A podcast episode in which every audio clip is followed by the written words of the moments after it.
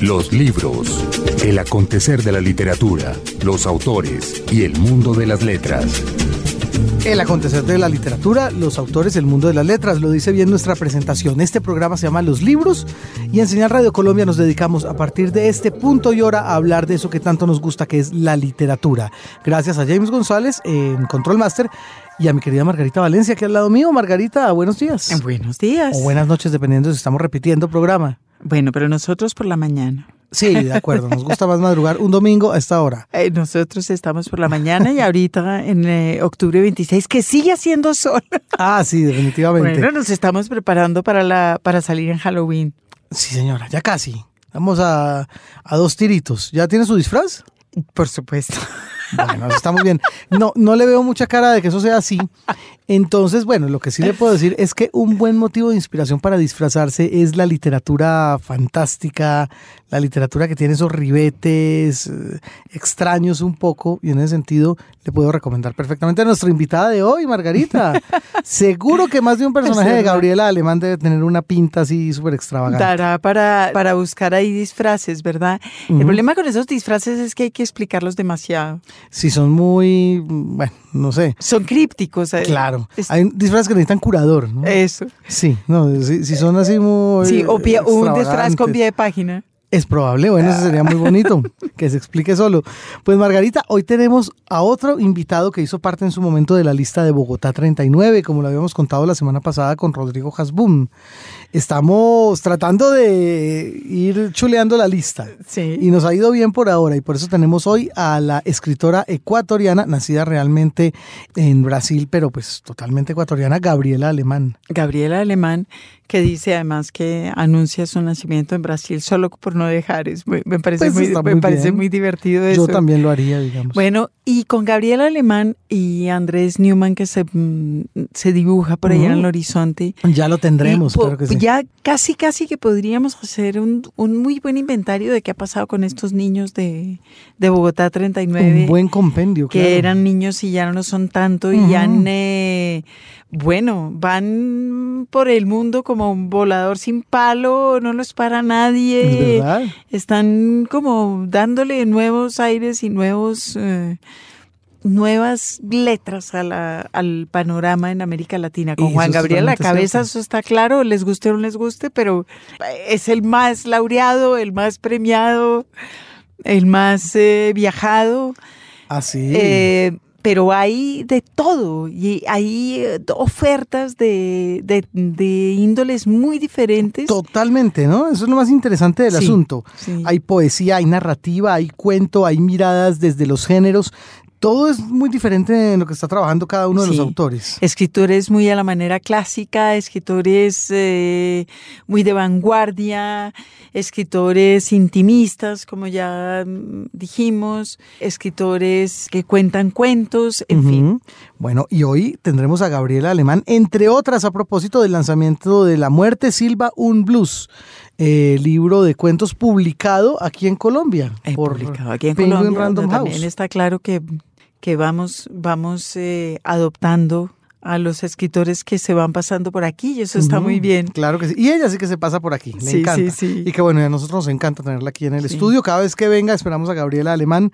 Y yo creo que ustedes también, después de que escuchen esta charla tan Pues agradable. ese, ese libro de la muerte, Canta un blues, es eh, un libro excepcional también de relatos y empieza con esta historia tan maravillosa de la toma de, de Quito por parte de los extraterrestres. María, imagínese usted. Ahí está, disfraces de extraterrestre, Margarita. Nos vamos para la nota del editor. La nota del editor. En un artículo reciente publicado en el periódico inglés The Guardian, la escritora Nikki Gerard aborda el fascinante mundo nuevo de las policíacas con mujeres en los papeles protagónicos. Las mujeres detectives, escribe, tienden a agregar inestabilidad a la historia porque siempre están en los márgenes, intentando negociar su ingreso a un mundo masculino. La crítica contra esta serie surgió mucho antes que las alabanzas, y básicamente se las ha acusado de alimentar la cultura que considera entretenimiento la violencia contra las mujeres. La discusión sobre la influencia de los medios en el comportamiento de los espectadores está viva y no se puede ignorar, pero tampoco se puede pasar por alto la inversión de roles, presente también en la escritura. No olvidamos a Agatha Christie o a Dorothy Sayers, ni a las muy posteriores Sue Grafton o Ruth Rendell, pero lo cierto es que las policíacas de hoy y las policíacas escritas por mujeres le dan una vuelta de tuerca a un género más bien masculino y más bien establecido.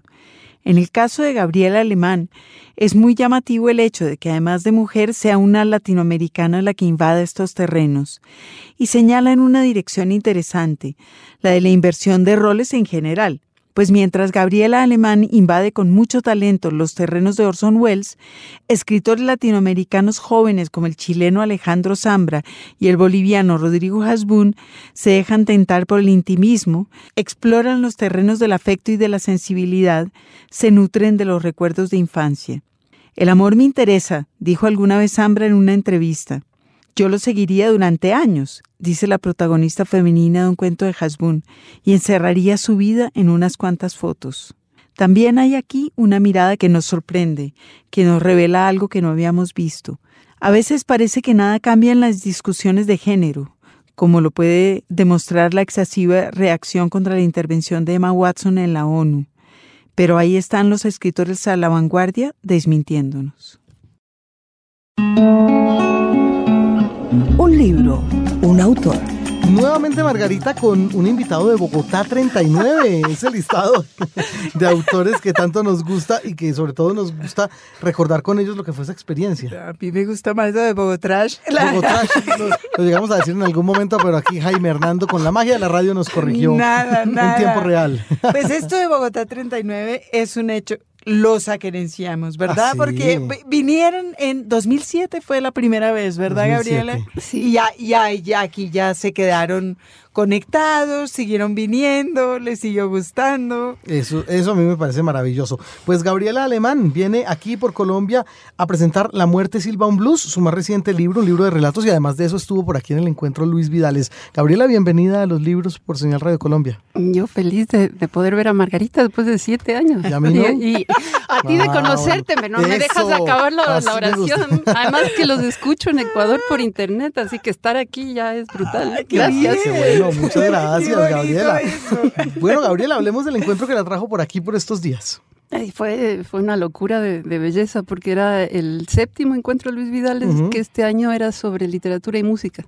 Ay, qué maravilla, qué Eh, gran conjunción además. Entonces eh, fue, fue genial porque comenzamos con una lista el primer día con Mario Jurich de los... Además se armaron listas, que siempre es divertido, ¿no? Los top 5 de la literatura musical, de la literatura universal. Después estuve en otra mesa en la universidad hablando sobre novelas rockeras de América Latina. Ah, muy bien. Después escuchando a poetas cantar boleros. Estuvo maravilloso, es realmente tremendo. maravilloso. Tremendo, un encuentro entre música y literatura siempre depara eso, ¿no? Que muchos de los autores eh, den a conocer esas cualidades que pocos conocíamos. A mí me parece absolutamente genial eso, Tremendo. claro. Descubrí a Fernando Linares, que es un pianista. Ah, sí. Cantó Bobby Capó. ¡Bof! Fue maravilloso. Y ahí tomamos un café delicioso también, así Bueno. que estuvo muy bien. Pero buenísimo. Y bueno, pues ya que estamos en esas, regálenos usted su top personal de libros que tienen que ver con, con música. Ya que le tocó hacer el ejercicio allá, Pues escogí como tratando de, de abrir un poco el panorama, no solo latinoamericano, pero el, primero que, que salió por ahí fue Tres Tristes Tigres de Cabrera Claro. Infante. Después eh, la importancia de llamarse Daniel Santos, eh, Eh, de, puertorriqueño Rafael Sánchez. Ujú. eh, Los Subterráneos de Kerouac. claro. Alta Fidelidad de Hornby eh, y La Muerte en Venecia de Thomas Mann. Ah, bueno, mire. Además, lo que ella dice, ahí tuvimos mambo, tuvimos guaracha, tuvimos música clásica, atravesó todas las corrientes. Bueno, pero usted. Jaime Andrés, que es el, el hombre en donde se conjugan por... eh, antonomasia la música y la literatura. Gracias. Lista, Gracias. lista de cinco. John. Dele. No, no, no, pero no me, no me Arranque. puede, no me puede que descartan a quemar ropa. Deme de aquí al resto de la sección y le digo. ¿sí? Va diciendo, va diciendo de a uno en uno. Los voy a anotar aquí. Claro, yo estoy pensando que, que Viva la Música fue como el primer, bueno, Claro. antes de eso Carpentier, por supuesto, ¿no Es que había que haber Claro, es cubanos, pero me quedé con Cabrera Infante porque estaba Carpentier, estaba Lesa Malima también. Claro, los Solo la cubanos- de, de la prosa, Claro, ¿no? los, los cubanos muchísimo. Y yo me quedo en Caicedo. Y, ah, bueno, y está también Bomba Camará, Sí, de Humberto Valverde. de Humberto Que Valverde. también marcó una época. Sí. No, eso no se puede negar. Y Opio en las nubes, de Rafael Chaparro. Y Opio en las nubes. Claro que yo la música que más recuerdo de Opio en las nubes es que trip, trip, trip, trip. Trip, trip, trip, pero no, ahí prácticamente Si no hay en el top 5 de las novelas rockeras, hablaron de Opio las Claro. Nubes. Habla, bueno. Sí, sí, sí. Ahí Y de Caicedo también. De Caicedo. Ah, o sea que no. estamos. Bueno, cinco. Sí, Ninguna de las mentadas. No, no, no, no. no. fue- Déjeme que- Estoy haciendo el ejercicio, pero, pero se los voy a tener. Pues. Bueno, no, mientras tanto, Gabriela, bienvenida nuevamente entonces por aquí, por, por Bogotá. Ya nos ha dicho usted que es una asidua visitante de la ciudad. Desde... Sí, es, es que fue muy brutal porque yo tengo una abuelita que era de Tumaco y, y con esas conexiones con Colombia nunca había pasado de Pasto. Y de pronto ocurrió la maravilla de Bogotá 39 y ahora conozco Cúcuta, voy mañana a Neiva, estuve en Barranquilla, en Cartagena, Bogotá, Armenia. Ah, Bueno, pero se ha, pa- se ha paseado. Sí, harto. no, O sea, belleza. Esa maravilla de Bogotá 39, acaba usted de decir. ¿Qué significó Bogotá 39 en su carrera literaria? Que significó muchísimas cosas. Una de ellas es que un poco salí como del, eh, como pensándole, estábamos hablando de Vázquez hace un ratito, salí de la banca y entré a la cancha. Y a partir de Bogotá 39, el siguiente libro se publicó primero en Perú, luego se publicó en Panamericana en Colombia y luego se publicó en Ecuador. Y ahora este último sale en Random House Colombia. Entonces cambió salió, todo. Salió de la banca, pero también salió del, del Ecuador un poco. Nos estaba diciendo Rodrigo Hasbun que una de las cosas de Bogotá 39 era que le había permitido empezar a circular con, por lo menos en el continente. ¿A usted le, le pasó otro tanto? Sí, porque además lo- lo- una de las cosas geniales de Bogotá 39 es que aparte de, de todo lo que ocurrió, hubo esa edición de la antología de los autores, que esa sí circuló por todo el continente. además la encuentro en bibliotecas, en universidades norteamericanas, europeas, circuló por España y de pronto comenzaron a sonar otros nombres que varios de ellos no sonaban para nada, ¿no?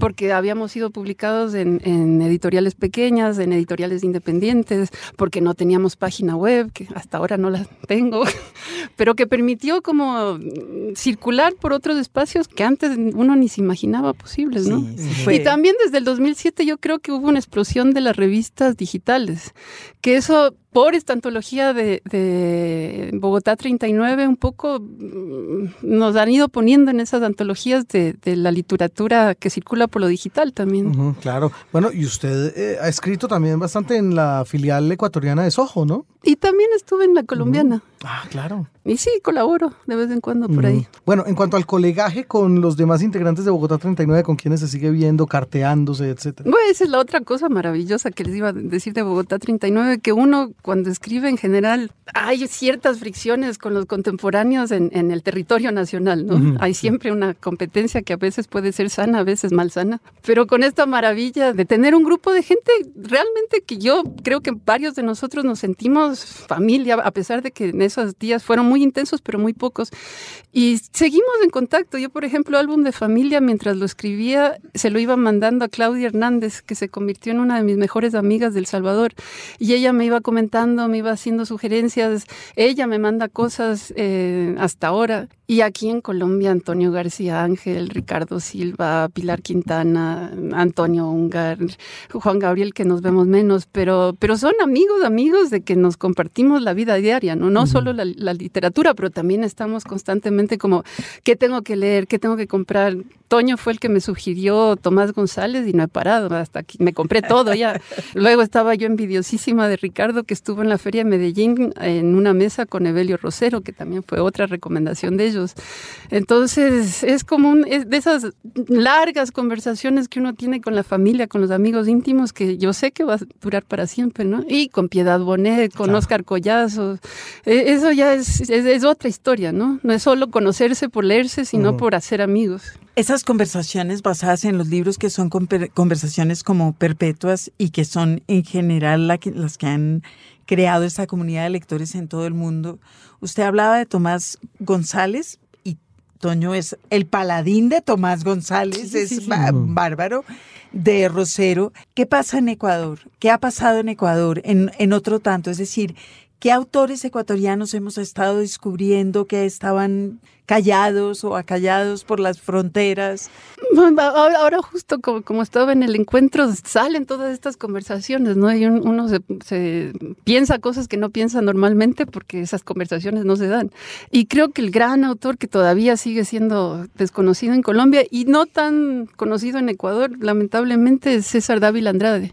César Dávila Andrade es el enorme poeta de mm, Boletín y Elegía de las Mitas. Entonces, él trascendió eh, más bien en el ámbito poético, pero escribió tres libritos de cuentos que son lo mejor que se ha hecho en la literatura ecuatoriana. Lo hizo en los años 50 y están fuera de edición. Entonces, justamente ahora estoy con un proyecto con, con una poca gente en Ecuador de armar una editorial que se va a llamar El Fakir, que era el, apodo de César David Andrade, un poco para volver a circular la obra de él, porque también pasa algo que, que en los últimos años que hay un rechazo a la tradición ecuatoriana, tan poco conocida afuera y tan poco conocida dentro, pero en general se la rechaza porque hay que mirar hacia afuera, hay que pensar en, lo cosmopolita. Y yo creo que hay que fijarse en los autores y ver lo que estaban haciendo y de ahí partir, ¿no? Entonces me parece que va a ser un proyecto interesante de lanzar autores nuevos porque la idea es, abrir concursos para menores de 25 años para armar como un una nuevo eh, espacio para la literatura y volver a lanzar a los autores que se perdieron, que dejaron de editarse, que no entraron en el canon a pesar de ser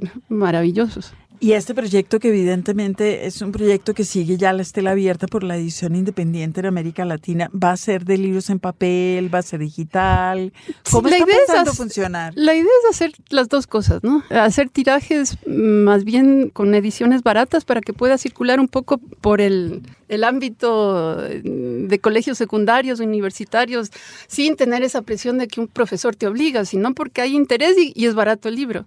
Y la otra es lanzarse también a la vez por, por, un formato digital que eso trasciende fronteras, permite que llegue a otros, a otros lectores que no están ahí y que justamente por una editorial independiente no tienen la capacidad de distribución que tiene una multinacional, ¿no? Claro, que, que, tampoco hacen uso de esa, de esa capacidad de distribución.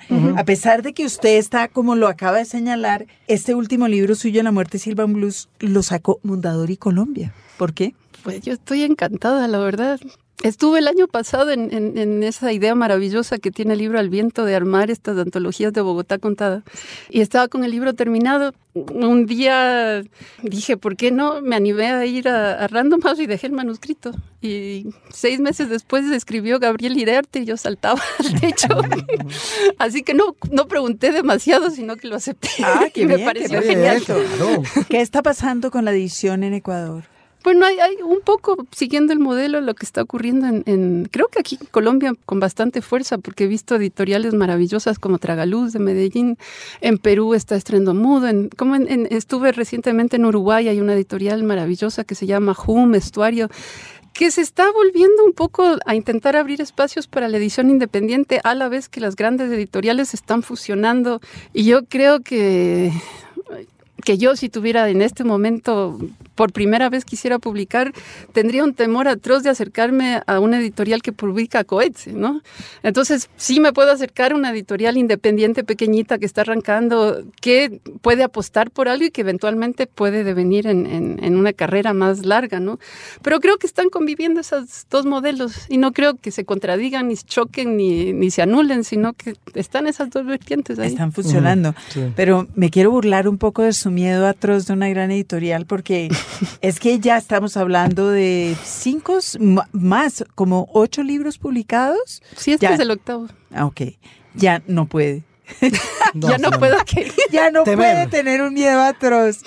Ay, sigo, sigo publicando con cartoneras, porque me encanta ¿Hay circular por otros en ámbitos. Ecuador también? Hay, hay, hay- ahora hay tres. Comenzó en Riobamba, que es una ciudad de, mm, cerca del Chimborazo, en los Andes, muy alejada del circuito editorial, que se montaron unos muchachos una, una cartonera, y después Ese- en... ese y es un proyecto ligado con las demás Sí, cartoneras. pues, Eso es claro. un proyecto maravilloso. Es una maravilla porque luego se pasan el catálogo y reeditan cosas que se publicaron, por ejemplo, en, en la propia cartonera de Uruguay, que tiene un catálogo brutal. Y entonces eso se replica en Ecuador y se replica en México y se replica en Chile. Entonces es, es maravilloso porque es otro canal, sobre todo. Y les puedo preguntar exactamente qué es una cartonera. Pues, Gabriela, cuéntenos Sí, qué hubo es. el- o sea, fue un proyecto que nació básicamente con la quiebra de, de la Argentina en el 2001, que comenzaron a quebrar las pocas editoriales argentinas que quedaba Sudamericana, todas estas.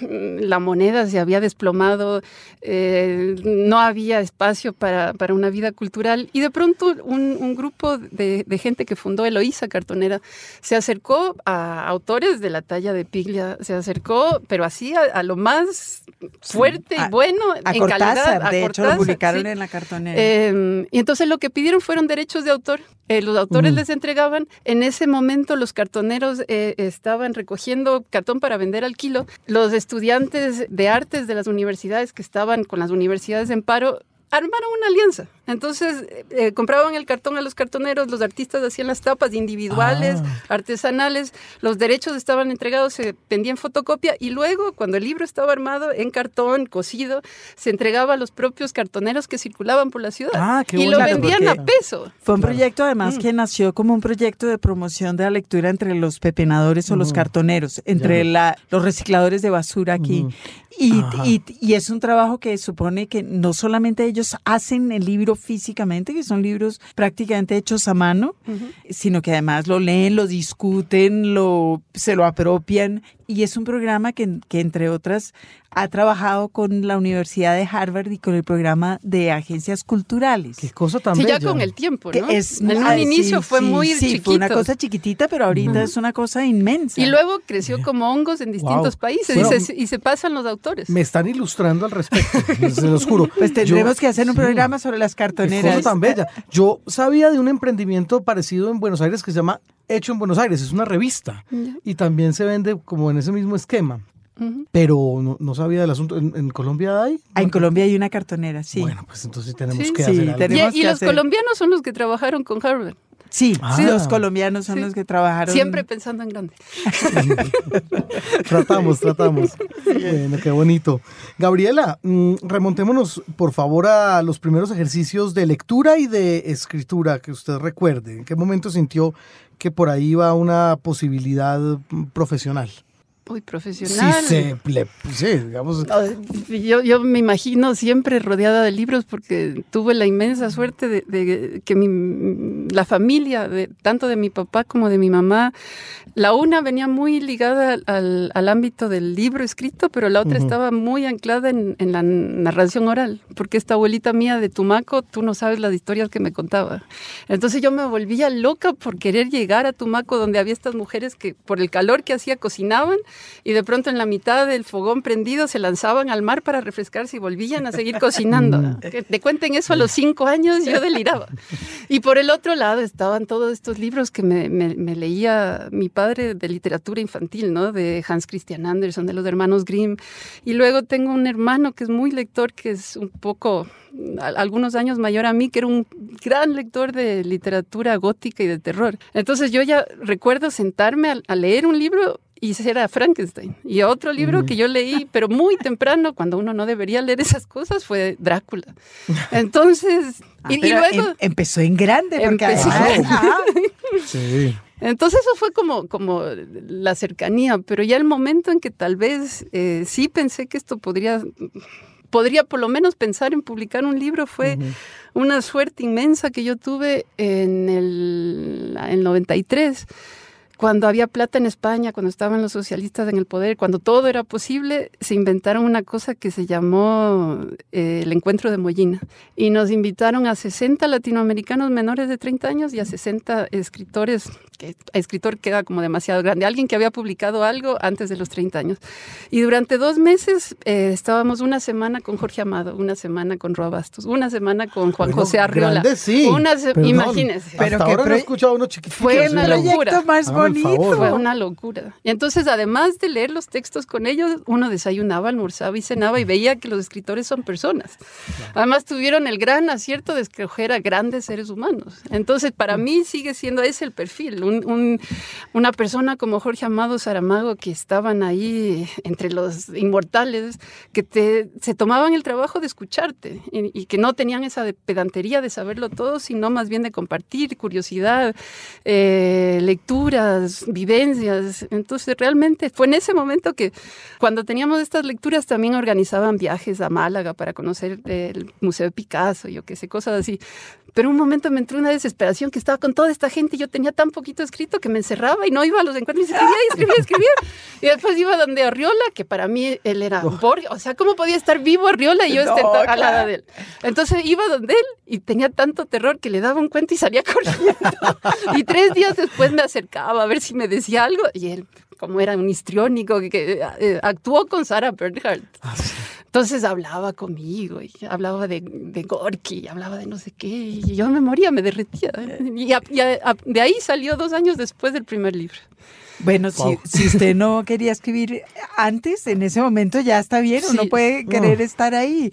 Pero le ha tocado, es bonito. Yo nunca había oído hablar de ese encuentro. Y, Y, en ese encuentro estuvo Iván Tais, Claro. estuvo Pablo Casacuberta, estuvo Slavko Subchik, estuvo, estuvieron varios de los que luego estuvieron Claro. en Bogotá Pero 39. qué genial, Sí. claro. Y no nos habíamos visto en 10 años. Cuando yo, yo vi a Iván aquí en Bogotá, la última vez que nos habíamos visto teníamos 19 años casi.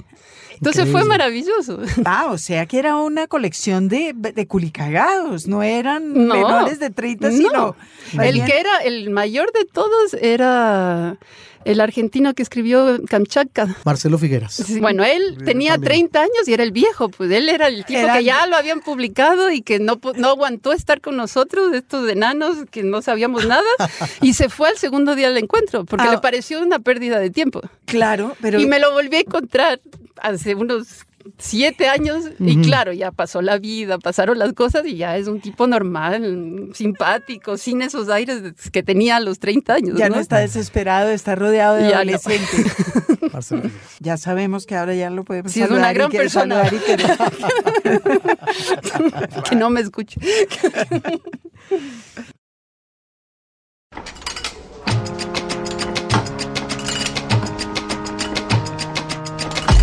Así anda el mundo editorial. Margarita, uno ve este crédito, este título, la Biblioteca del Futuro, Future, Future Library, y, y pues son muchas las preguntas que, que empiezan a hacerse. Entre otras porque cualquiera puede enrostrarse un título de esos, endilgárselo, pero cuando ya estamos hablando de verdad de una biblioteca del futuro, la Pues cosa... es que es una, es una historia bonita y larga. La noticia puntual es que en septiembre escogieron a Margaret Atwood para Sí. que fuera la primera escritora que Claro. formara el fondo editorial de la Biblioteca del Futuro. Eso es buenísimo, claro, pensando en lectores que, Pero este que tendrán esa proyecto... posibilidad, nosotros ya no. No, nosotros no.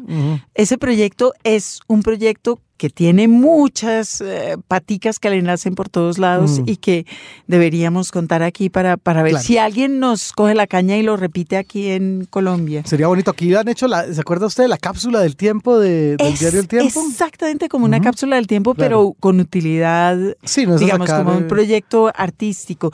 De hecho, esto surgió como un proyecto artístico. Se lo inventó una mujer que se llama Katie Patterson, que es escocesa, nacida Sí. en Glasgow, pero vive en Alemania. Y es jovencita, es del 81. Ah, pues imagínese usted. Bueno, Katie Patterson presentó a una fundación que se llama Situations, un proyecto. Situations es un programa que nació con el ánimo de comisionar arte público, Ajá. específicamente. Sí. Nació en una universidad en Inglaterra, en Bristol, pero acabó independizándose y funciona independientemente de, universidades. Sí. Lo que ellos hacen es pues mover proyectos de arte público, como el de Katie Patterson. Sí. Este específicamente acabó comisionándolo y una compañía noruega que se llama ay, Björvika Utvikling. Vamos a ver si yo, si yo lo, lo logro. Björvika Utvikling. Sí, sí, no, no está tan difícil. Estaban peores los, los autores finlandeses de hace una semana. Es verdad.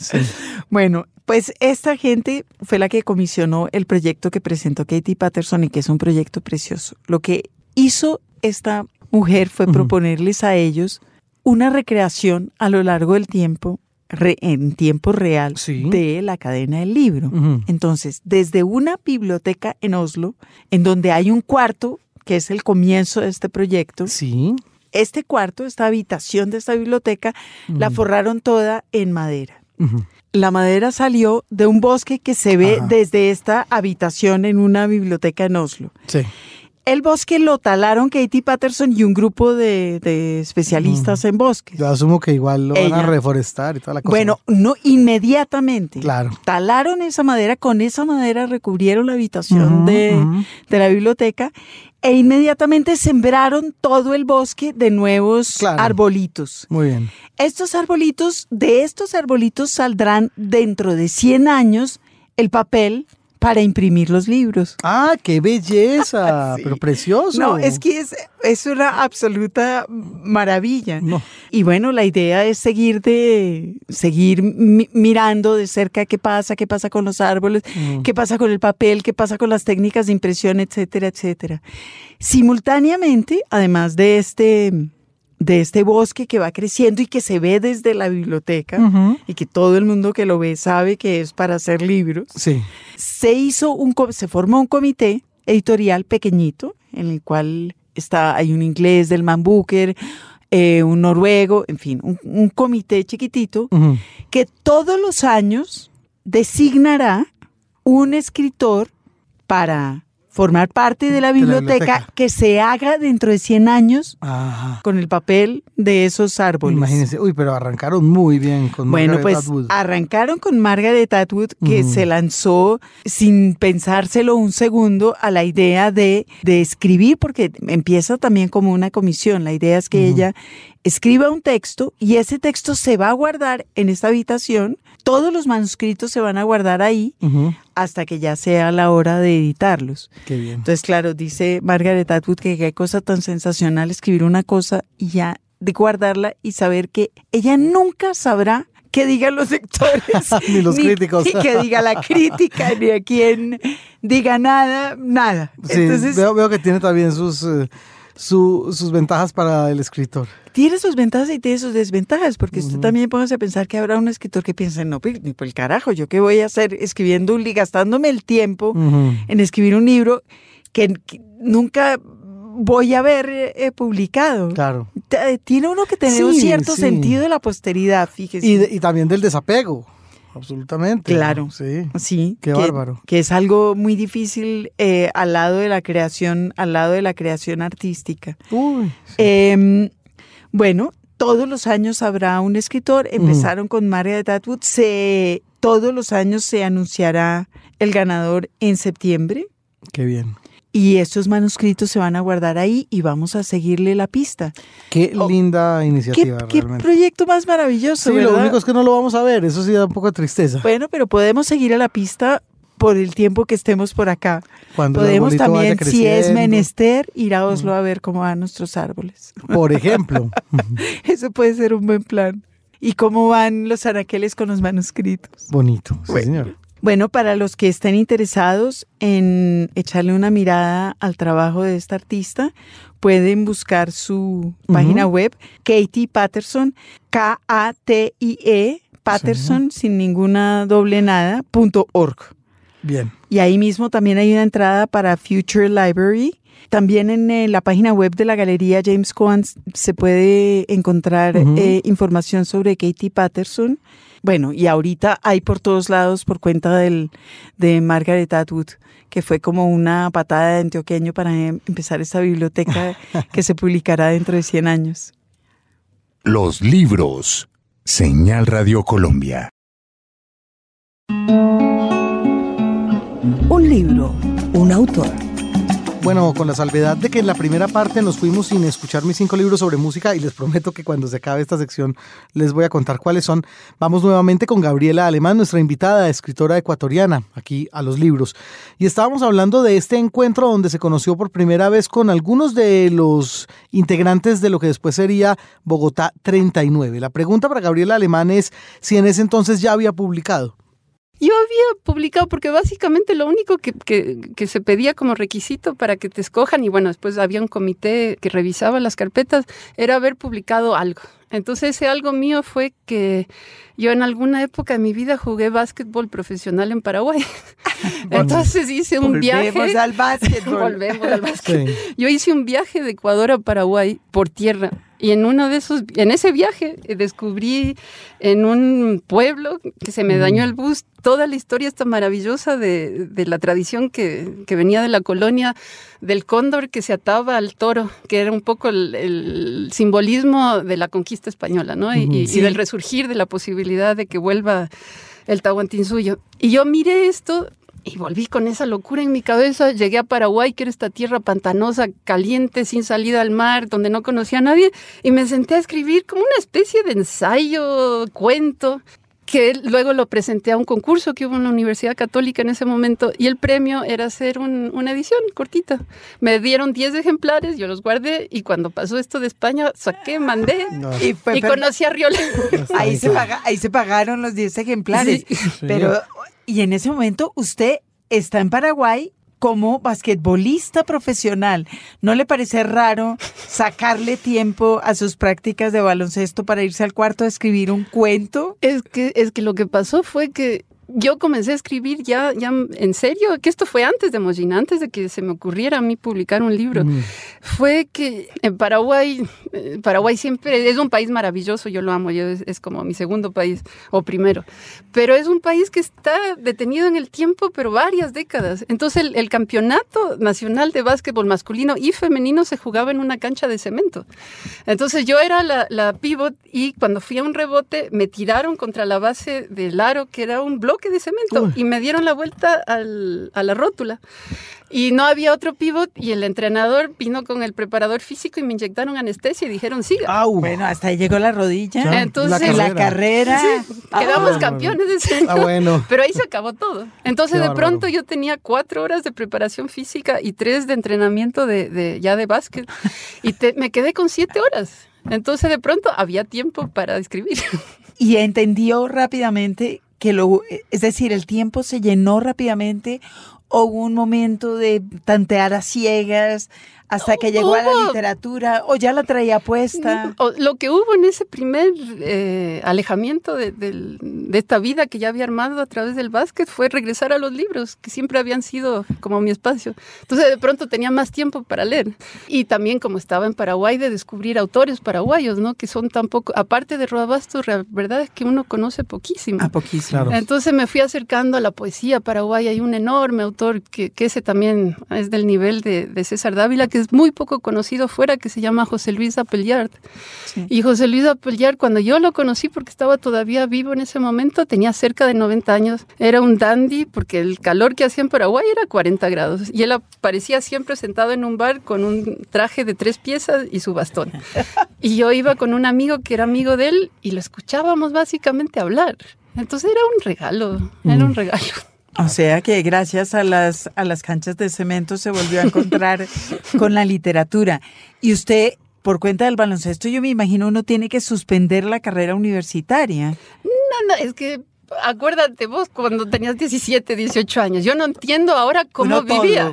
Jugaba, O sea, yo, jugaba Además estaba, es- era Paraguay, sí, me habían contratado, pero el sueldo no era tremendo. Entonces yo daba clases en un instituto que se llamaba FISC de inglés, donde además como había esta, esta modo de funcionar tan autoritario con tantas dictaduras que había en Paraguay, en el aula había un micrófono que la directora de este instituto escuchaba las charlas. Yo alucinaba fascinaba, porque decía, aquí esta mujer que si digo algo fuera de tono va a venir a echarme. ¿Y que, ¿Y que será fuera de tono? No sobre todo, no que es la otra cosa.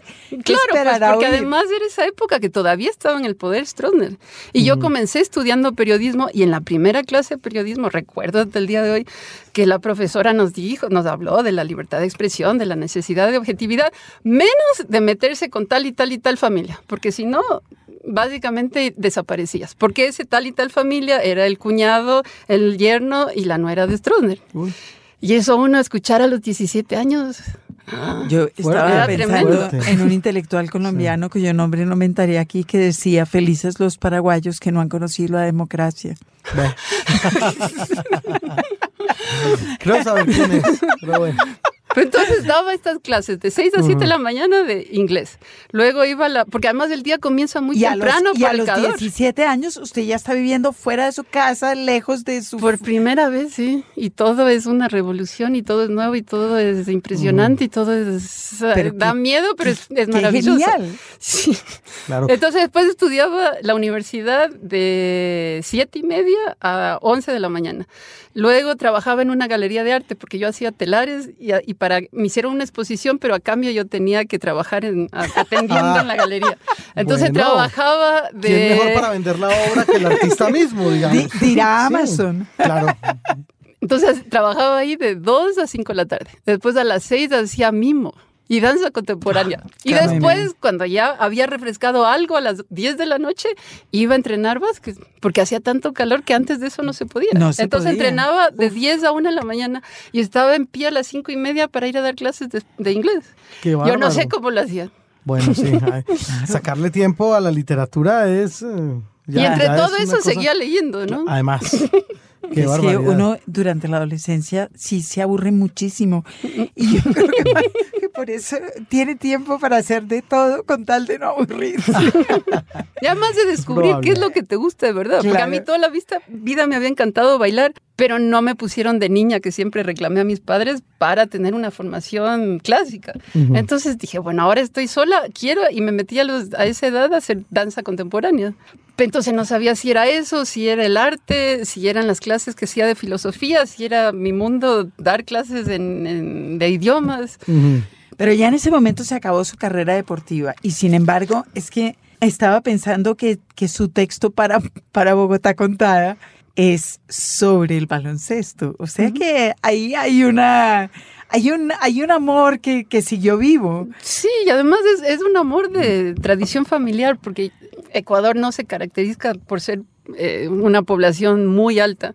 Y yo tengo un tío que en la década del 50 ganó siete años seguidos del campeonato de colegial porque él medía dos metros dos entonces, él Nos, nos pasó a, mis hermanos mayores que fueron seleccionados del Ecuador, luego yo jugué básquet profesional, mi padre era eh, futbolista profesional del equipo América. Entonces, siempre lo, lo, lo, que me resulta genial hablando con otras personas es que el, el, deporte y la cultura estuvo siempre muy ligado, no eran mundos que chocaban, sino que eran mundos que estaban juntos. Pero qué delicia, porque el lugar común lo que dice es que se es una cosa u otra. Es verdad, pero aquí, por ejemplo, cuando tuvimos a Carlos Castillo, él nos habló profundamente profusamente de esa cercanía que había entre el fútbol y la, cultura.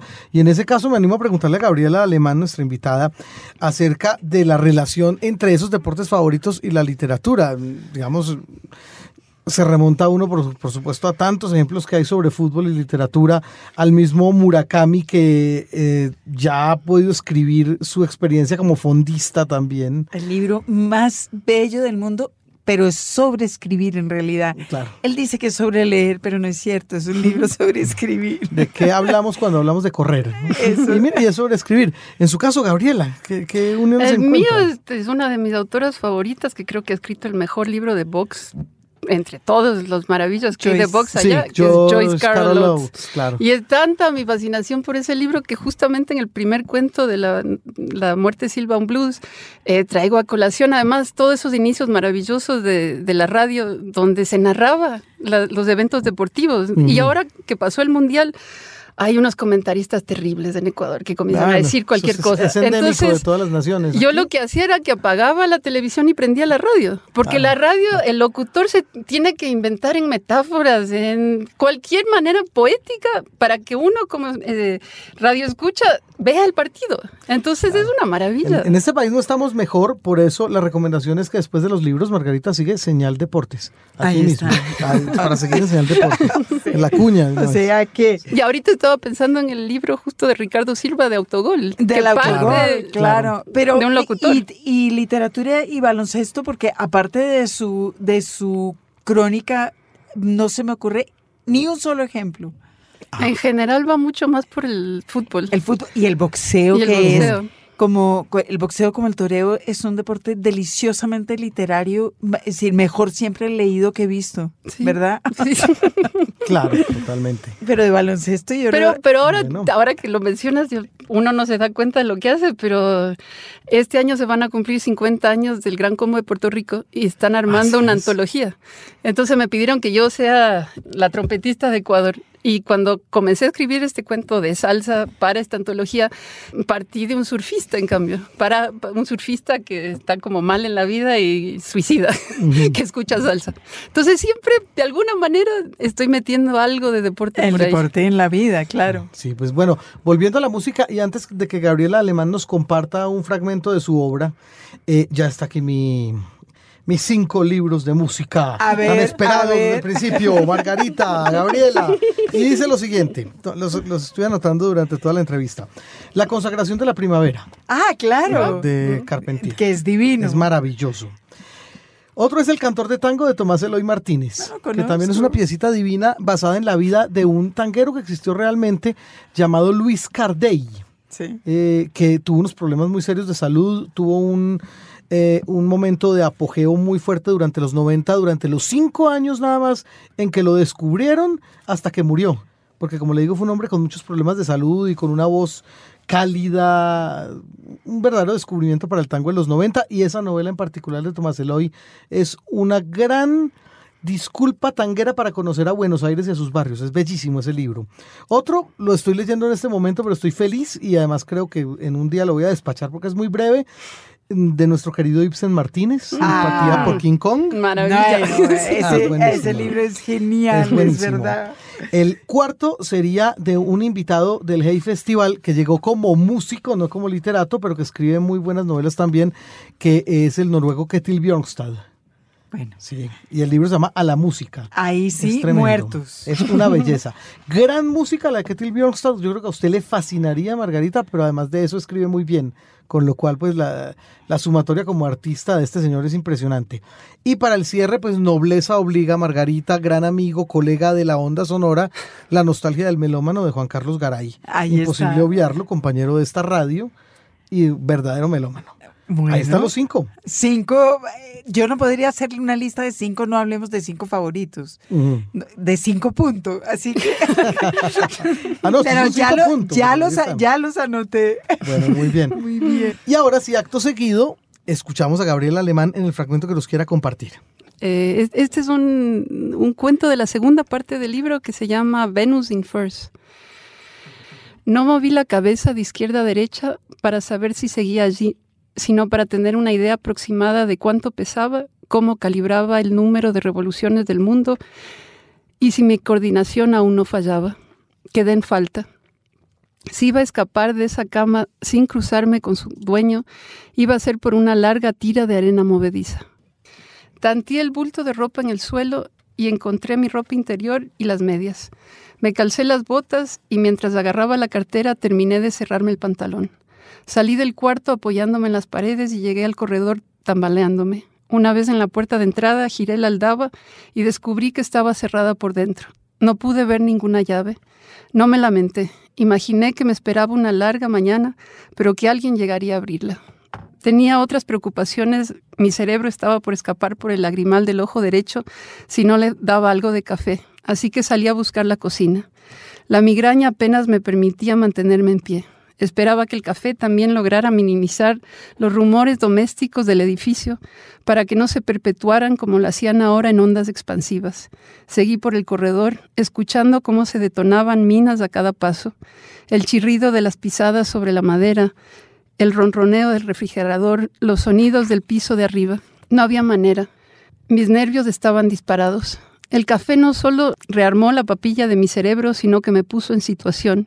Y había que reconocerlo, no me había tocado una buena mano en la repartición de cartas. Miré por la ventana y llovía.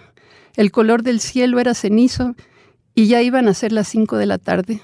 La larga mañana había pasado hacía horas. Podía ver mi rostro ovalado desvaneciéndose en la lluvia pero preferí concentrarme en las gotas que se estrellaban como monedas contra el vidrio y me perdí en sus formas. Mejor ahí que dentro de mi cerebro, calculando posibilidades y recordando cómo había llegado a ese departamento. Pero los cálculos desaparecieron pronto. Apenas llegó el ruido del derrumbe en uno de los cuartos cercanos. Seguí el estruendo hasta una habitación donde encontré a un niño de no más de cuatro años que sentado en el suelo acariciaba a un pequeño conejo blanco. Cuando entré no alzó la vista, pero pude ver a través del enorme ventanal a sus espaldas cómo el mundo desaparecía tras la boca de un desagüe. Sobre ese ruido y el de mi cabeza le pregunté cómo se llamaba. No respondió. Su único interés residía en el pequeño animal al que más que acariciar se aferraba. Cuando me acerqué, retrocedió. Estiró los pies descalzos y casi azules y se arrastró en dirección contraria mientras el animal intentaba escabullirse. Dudé un momento y antes de dar otro paso desistí. Volví a bajar por el largo corredor hasta la cocina y abrí el refrigerador. La heladera estaba bien provista. Preparé un caldo y una ensalada y regresé a buscarlo. El niño seguía en el mismo sitio, solo que ahora se encontraba en la más absoluta oscuridad. Cuando prendí la luz, me pareció que apretó con más fuerzas al conejo, que también noté se movía menos. Esta vez no entré, solo le dije que la comida estaba lista. Aunque alzó la cabeza, su mirada me traspasó. No supe si me entendía o si siquiera hablaba español, y eso hizo que me acercara y le tendiera la mano. Cuando lo toqué, saltó, y aunque abrió la boca no salió nada de ella. Pero siguió abriéndola y cerrándola hasta que escuché un sonido estridente, algo así como un vidrio apuñalando las cuerdas de un violín, y retrocedí y me refugié en la cocina. Bebí dos vasos de agua, calenté la sopa y la tomé con una lentitud tan extrema que me llegó a desesperar. Cuando terminé, busqué una bandeja y regresé donde el niño. Lo debí tomar por sorpresa, porque al alzar la vista aflojó el puño y el conejo se escabulló debajo de la cama con él a sus talones. Volvió el sonido del violín. Esta vez no me sonó a otra cosa que a la pulsión de una ansiedad tan hiriente y violenta que logró excavar un túnel por el cuerpo de la noche. No sé cuánto tiempo pasó, pero recuerdo que cuando me incorporé del suelo, donde había logrado envolverme como un caracol mientras me cubría los oídos, pude ver que el niño tenía el conejo otra vez en las manos, que lo sujetaba y que el animal ya no luchaba. La mirada vaciada del niño atravesaba algo más que el aire. No pude sino pensar en la pietad. No sabía quién interpretaba a la madre y quién al desfalleciente hijo, pues el niño parecía encarnar el dolor y la resignación de ambos. Pero había algo más, algo que hacía que se agarrara del pelambre blanco como si pudiera exhumar algo de él. No intenté acercarme y empujé la bandeja en su dirección. El niño estiró el brazo y tomó un trozo de lechuga del plato. Los ojos del conejo estaban inyectados en sangre y el contraste con el blanco era feroz. Cuando empujó la hoja dentro de la boca del animal, sus párpados se agitaron por última vez. El cuerpecito cedió y se entregó por completo a las caricias del niño, y entonces escuché un juego de llaves y aunque debí pararme, no lo hice. Me quedé sentada en el mismo sitio. Después llegó el sonido de unos pasos arrastrándose por el corredor y emergió una figura de las sombras. No reconocí el rostro de la noche anterior, ni supe interpretar su expresión, ni él dio muestras de sorprenderse o de que se percatara de mi presencia, pero asentó la jaula que cargaba, se acercó al niño y, y, y posó una mano sobre su cabeza. Ninguno de los dos reaccionó al tacto. Luego el hombre se arrodilló, abrió la puerta de la jaula y sacó un conejo idéntico al otro, pero de color negro. Cada pelo del animal estaba en guardia y sus ojos zozobraban.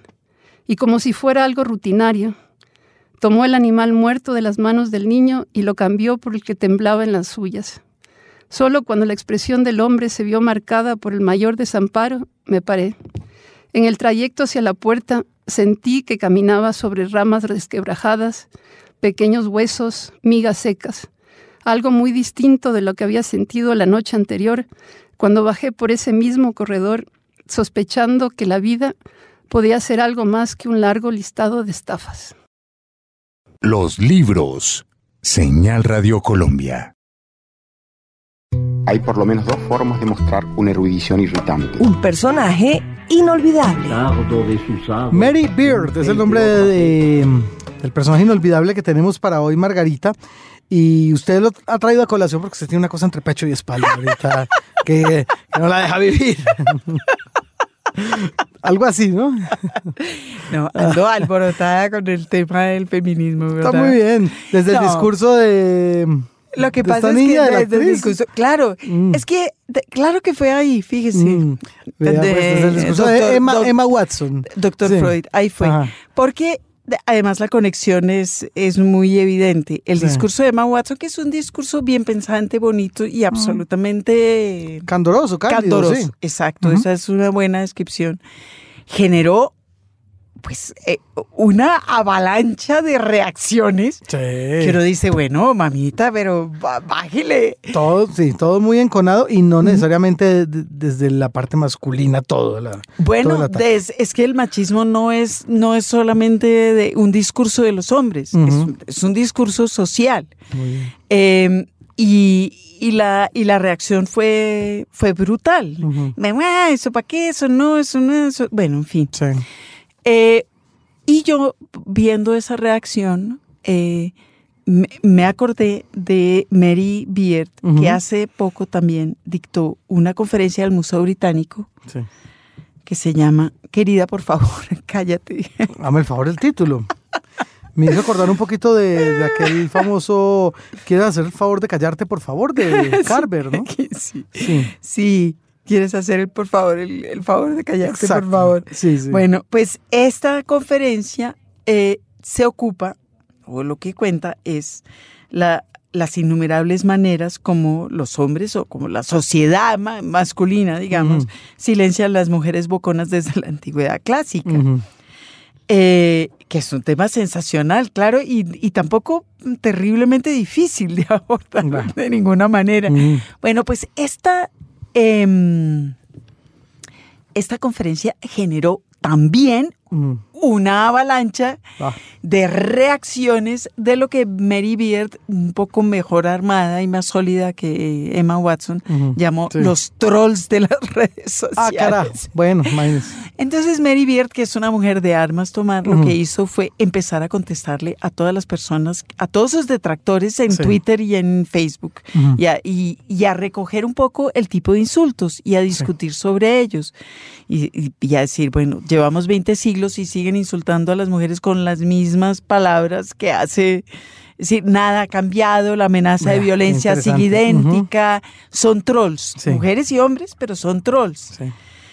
Y todo esto va en realidad a que Mary Beard es latinista, es clasicista. Sí. Se dirá clasicista. Sí, estu- estudia los clásicos, supongo. Estudia los clásicos, que es uno de esos terrenos sobre los de los cuales no se dice eso, pero que es así, que es un terreno básicamente masculino. Es verdad. Mary Beard, eh, no- obviamente no es la primera mujer ni la, ni la única, pero sí son muy pocas las mujeres que han incursionado en el terreno de los clásicos.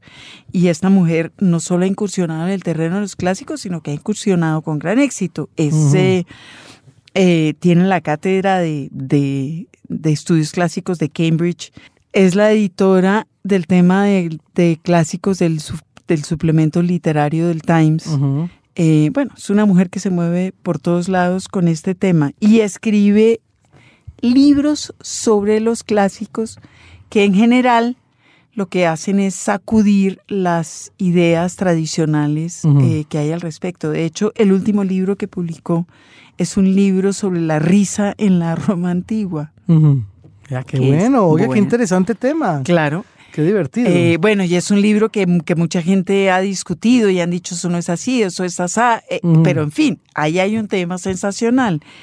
Eh, y la razón por la cual Mary Beard, además de pelear con sus uh, detractores en, en, la red, mm. por la cual la traemos a personajes inolvidables, es porque ella es una gran defensora de los clásicos. Y no solo es una gran defensora de los clásicos, sino que es una gran defensora de la formación en clásicos. Ella dice, no, no podemos seguir eh, eh, diciendo que la gente tiene que aprender latín porque eso es bueno para aprender francés. Claro, no. hablar. No, no, la gente tiene que aprender latín para poder leer a Virgilio porque Virgilio es un tipo sensacional que hay que leer en latín. Así de sencillo. Es, eh, suena fácil, ¿verdad? y lo que ella propone es eh, una sociedad que esté dispuesta a invertir en enseñarle latín a un, poco de niños para que puedan leer a, claro. El tema de que hay una lengua muerta por ahí que de pronto alguien se empecine en enseñarla. Bueno, hay una justificación muy válida. Eso, Virgilio. Esa es Virgilio, Horacio, Homero, lo que usted quiera. Hay que no solo mm, asumir que son lenguas muertas, sino que hay que aprenderlas, aprender a leerlas y es la única manera, dice ella, de mantener viva la literatura clásica, así, no con traducciones. Los libros. Señal Radio Colombia.